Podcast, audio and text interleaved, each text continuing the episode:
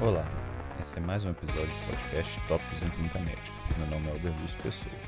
Hoje nós vamos falar mais um pouco sobre o grande tema do momento, que é a pandemia do coronavírus. Nós vamos abordar um aspecto que costuma ser um pouquinho menos comentado, que seriam as manifestações neurológicas do Covid-19. É, como as informações estão mudando muito e muito rápido, a gente queria só registrar que esse episódio está sendo gravado no dia 5 de abril. E, portanto, pode ser que no momento em que você estiver escutando, algumas das informações que nós vamos passar aqui podem estar ou desatualizadas ou até mesmo ter mudado completamente. Um outro aviso que nós temos que dar é sobre um, um fenômeno que estamos presenciando nessa pandemia, onde os métodos tradicionais de construção e validação dos conhecimentos científicos ficam demasiadamente lentos e não conseguem acompanhar a velocidade necessária para que se compartilhe os dados.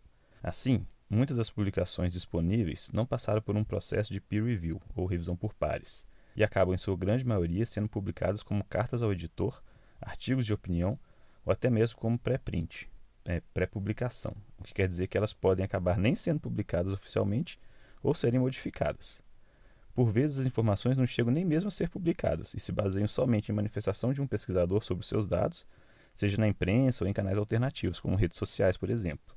E esses dados acabam se difundindo, não só nos meios médicos e científicos, mas também para o público em geral. Isso é uma coisa que é nova e é peculiar dessa pandemia e reforça bastante a importância de termos uma crítica e um cuidado redobrado na análise das informações que recebemos.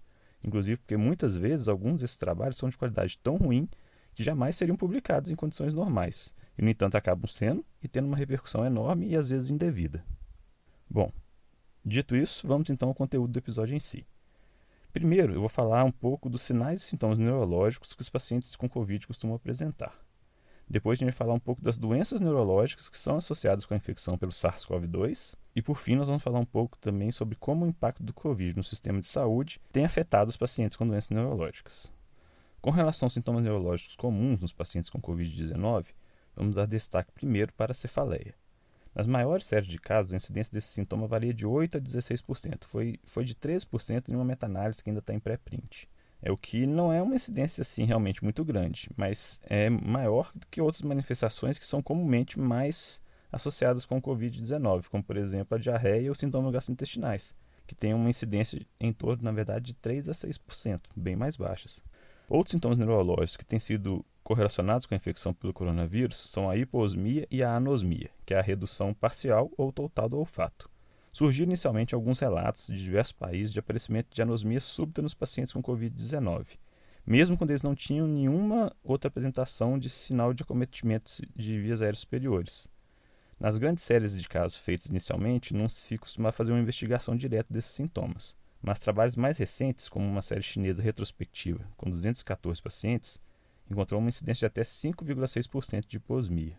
Já um trabalho da Bélgica, que era prospectivo e tinha 417 pacientes e fez uma busca ativa pelos sintomas olfativos, chegou a mostrar uma incidência de até 86% de alguma alteração do olfato, sendo que mais de 20% dos pacientes não apresentavam nenhuma outra sintomatologia de, via, de vias aéreas superiores. Vale só lembrar que ambos os trabalhos ainda não foram publicados, sendo que o trabalho chinês é um pré-print do Lancet e o belga está num site de divulgação de notícias da própria universidade do autor. Bom, vamos falar agora então um pouquinho das doenças neurológicas associadas ao Covid-19. De longe, o maior destaque vai ser o AVC. Em diversos trabalhos, eventos cerebrovasculares são relacionados entre as condições pregressas mais comuns nos pacientes com Covid. Em geral, entre 5 e 13% dos pacientes têm história de evento cerebrovascular prévio. E em dois trabalhos, a história pregressa de AVC teve uma correlação com pior desfecho. Num deles, com 138 pacientes, no subgrupo que evoluiu para a forma mais grave e precisou de ir para o CTI, 17% tinham uma história de AVC prévio, enquanto os que evoluíram bem sem necessidade de terapia intensiva, somente 1% já tinham tido AVC. No outro trabalho, que era um pouco menor, com 52 pacientes, 22% dos que evoluíram para óbito já tinham tido um AVC, enquanto dos sobreviventes nenhum tinha história de AVC. Isso possivelmente deve ocorrer porque o AVC ele é associado com outros fatores de risco para o prognóstico, como idade mais avançada, comorbidade como diabetes, hipertensão e etc. Mas mais interessante ainda é um outro estudo que, com uma coorte de 221 pacientes, num período de observação aí de menos de 45 dias, mostrou uma incidência de eventos cerebrovasculares agudos de 6%. Foram 11 AVC isquêmicos, um AVC hemorrágico e uma trombose venosa cerebral. Mesmo considerando a média de idade elevada e os demais fatores de risco presentes nessa população, uma incidência desse tamanho num período de tempo tão curto é muito maior do que se esperava. Provavelmente isso se deveu então a fatores relacionados à infecção, que indiretamente aumentaram o risco de AVC, como por exemplo o estado pró-inflamatório e hipercoagulante que ela gera. A gente sabe, por exemplo, que a elevação de dedímero é um fator de risco para pior prognóstico nos pacientes com Covid-19 e até se investiga, por exemplo, se a anticoagulação poderia ser benéfica nos casos mais graves da doença. Além do que também lesões miocárdicas são também muito comuns nesses pacientes e elas por sua vez podem aumentar a chance de eventos cardioembólicos. Mas além de um acometimento indireto do sistema nervoso central, se postula a possibilidade de um acometimento indireto pelo vírus, pois a enzima conversora de angiotensina, usada pelo vírus para adentrar os tecidos corporais, também é expressada no sistema nervoso central, fornecendo assim um racional fisiopatológico para que o tecido nervoso seja também acometido pelo vírus. Mas até o momento, na literatura, não existem muitos relatos de quadros possivelmente desencadeados por lesão direta do vírus. Na verdade, são só três descritos: um caso de uma encefalite necrotizante, um caso de uma mielite e um caso de uma síndrome de Guillain-Barré, que curiosamente ocorreu alguns dias antes da manifestação dos sintomas do Covid, enfraquecendo um pouco aí o nexo causal. E se nós considerarmos que até, até hoje já foram registrados no mundo mais ou menos 1 milhão e 200 mil casos, era até de se esperar um número maior de, de casos de outras doenças neurológicas ocorrendo concomitantemente com o Covid, sem necessariamente implicar, inclusive, a existência de uma relação causal. Então, assim, a gente ainda vai ter que guardar um pouco mais de evidência, umas evidências mais robustas que realmente mostrem o acometimento direto do sistema nervoso central nesses pacientes. Por último, eu gostaria de falar um pouco do impacto que a pandemia vem causando no cuidado dos pacientes com doenças neurológicas. Primeiro, uma constatação. A gente percebeu aqui no nosso serviço, e isso vem ocorrendo também em diversos outros lugares, inclusive em outros países, que ocorreu uma diminuição da demanda de pacientes com AVC agudo no hospital. Não se sabe ainda explicar por que dessa redução. Uma possível explicação é a resistência dos pacientes, por exemplo, em buscar atendimento médico nesse momento. Seja tanto no intuito de aliviar a carga do sistema de saúde, que a gente já sabe que já vai sofrer uma pressão muito grande, em alguns lugares já está sofrendo, né, por causa dos pacientes com Covid, seja por receio de ter contato, talvez, com, com outros pacientes possivelmente contaminados. É aqui então que entra o papel do médico enquanto educador, quando a gente vai ter que educar e orientar também a população sobre as situações que são realmente adequadas de procurar atendimento, e inclusive de não postergar atendimentos em casos potencialmente graves, como doenças cerebrovasculares agudas. Outro aspecto diz respeito aos pacientes neurológicos crônicos com as mais diversas patologias. De modo geral, a orientação para, os, para praticamente todos os tratamentos crônicos é que sejam mantidas as medicações e que nós devemos assegurar que os pacientes terão acesso adequado a elas.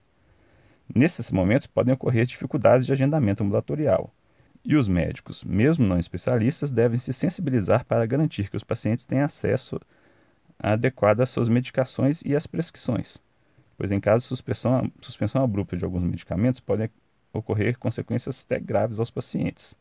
Então, vamos tentar ser razoável. Por exemplo, se o paciente não consegue contato do médico de referência para renovar uma receita de anticonvulsivante, a gente vai ter de fazer. Ou mesmo medicação para demência, medicação para miastenia graves, mesmo que essa não seja a sua especialidade e que esse não seja o seu paciente. Isso é importante para a gente poder garantir a continuidade dos, dos tratamentos. Por fim, os serviços vão ter também que se reorganizar para garantir os atendimentos, inclusive em leite de terapia intensiva, para os pacientes com quadro neurológico agudo, que tem um bom prognóstico. Talvez, inclusive, essa vai ser um dos maiores desafios que nós vamos enfrentar aí nesse período.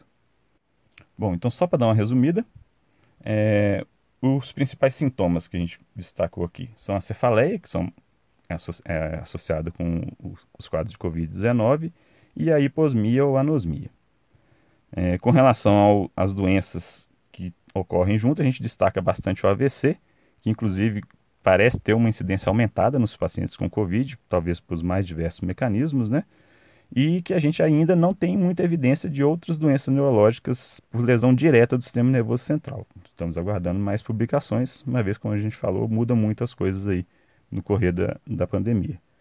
E por fim, a gente vai ter sempre que pesar os efeitos dessa pandemia nos pacientes.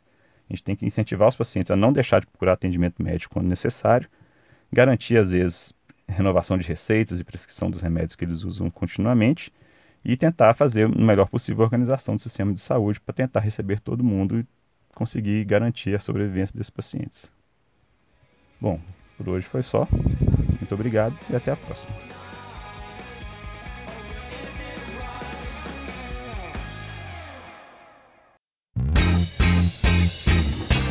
você que está aí acompanhando Tópicos. Para não perder nenhum episódio, assine o nosso podcast no Spotify, Apple Podcasts, SoundCloud ou seu agregador preferido. E toda semana você receberá um aviso de um novo episódio lançado. Aproveita e deixa também uma avaliação nossa por lá. O arroba Tópicos Podcast é o nosso canal de interação no Instagram, onde publicamos material extra, quiz para ajudar a consolidar as informações e você pode deixar seu comentário ou sugestão de temas. Lembrando que o podcast é uma ferramenta de orientação educacional e informação, não substituindo uma recomendação de saúde ou diretriz de condutas.